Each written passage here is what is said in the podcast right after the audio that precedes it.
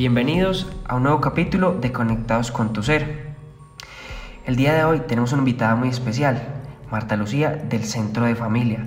Marta, bienvenida, ¿cómo estás? Hola Juan, muy bien, gracias por la invitación, me encanta. No, es todo un gusto tenerte acá y más en este momento tan importante.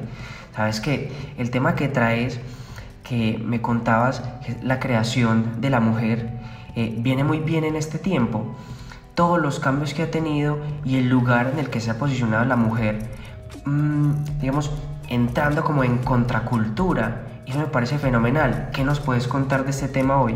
Claro, Juan, el tema es muy lindo porque Dios creó a la mujer y, qué lindo eh, eh, poder trabajar alrededor de ello porque queremos es enfocarnos en quién es la mujer realmente, de dónde viene, ¿cierto?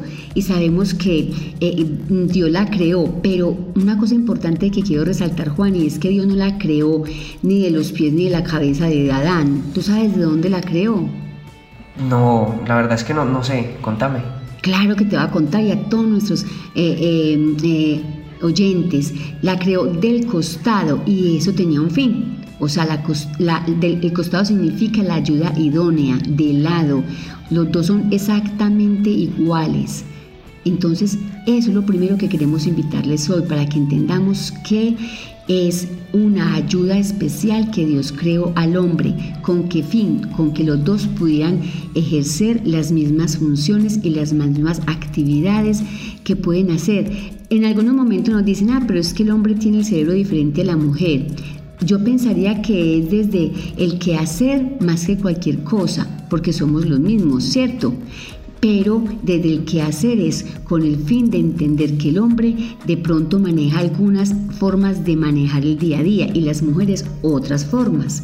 Ok, entonces lo primero que rescataré ahí es que al hablar del costado hablamos de equidad. ¿cierto? Exacto, muy bien. Ok. Y eh, al hablar de, la forma, digamos, en la que se piensa, em, hablaríamos de diferencias biológicas y otras cuestiones, digamos, que se van creando en función de, de qué serían. A ver, las biológicas ya las conocemos y las otras que tú nombras, que, que quiero aclarar, son en cuanto al quehacer diario. Mira, te voy a poner un ejemplo. Em, la mujer se encarga de muchas funciones y el hombre de otras pocas. No es porque la mujer ahí sea lo máximo, no, ni que el hombre sea más poquito, no, sino que muchas veces la cultura, muchas veces no, la cultura realmente nos dio a entender de que la mujer podía hacer muchas actividades, estar en casa con los hijos, organizando el hogar, limpiando, mandándolos al colegio y el hombre iba a trabajar. Miremos que ya ahora no funciona así. Por eso en este momento y desde siempre, pero se tercificó todo, la idea es que los dos trabajen al mismo tiempo, a la par, y que la mujer no se canse con tanta facilidad, pero que el hombre también entienda que la función de él también es apoyar. Ok, ok, mira, es que ese ejemplo que das se ha tomado como una cuestión primero de dominancia, ¿sí?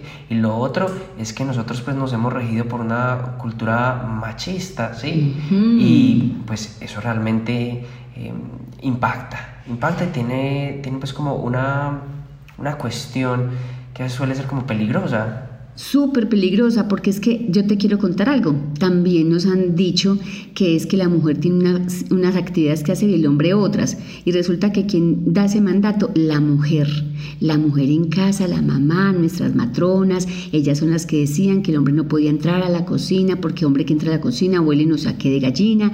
Imagínate. Entonces, claro, empezamos ya esa diferencia. Y la misma mujer generó como muchos hombres machistas.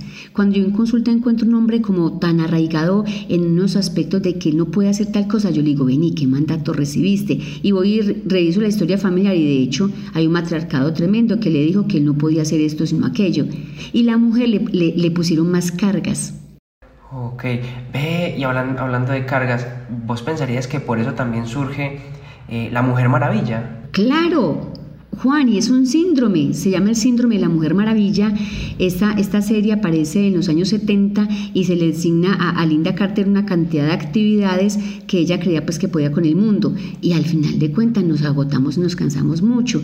Y la actualidad queremos invitar a las mujeres a que no nos carguemos con tanto, que podamos dosificar las funciones en casa, delegar las actividades, que hay hombres muy dispuestos, que no todos los hombres son machistas, que los hombres sí quieren apoyar y colaborar pero que ella nunca se salga de su ser, ese ser que Dios creó tan hermoso, donde hay tantas cualidades de comprensión, de mucho amor, las que hemos querido ser mamás, que tenemos ese deseo tan grande del afecto, las que no también tienen ese afecto, ese acompañamiento, esa sabiduría.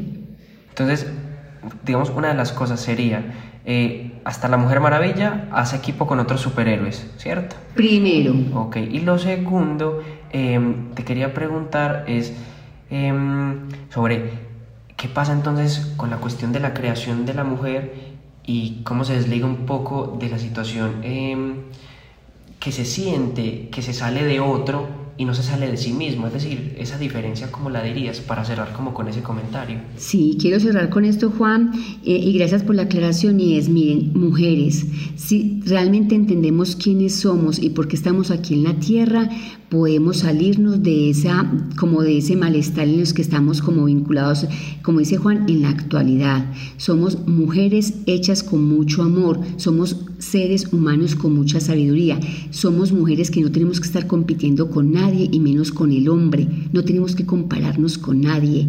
Primero, segundo, ni con otra siquiera.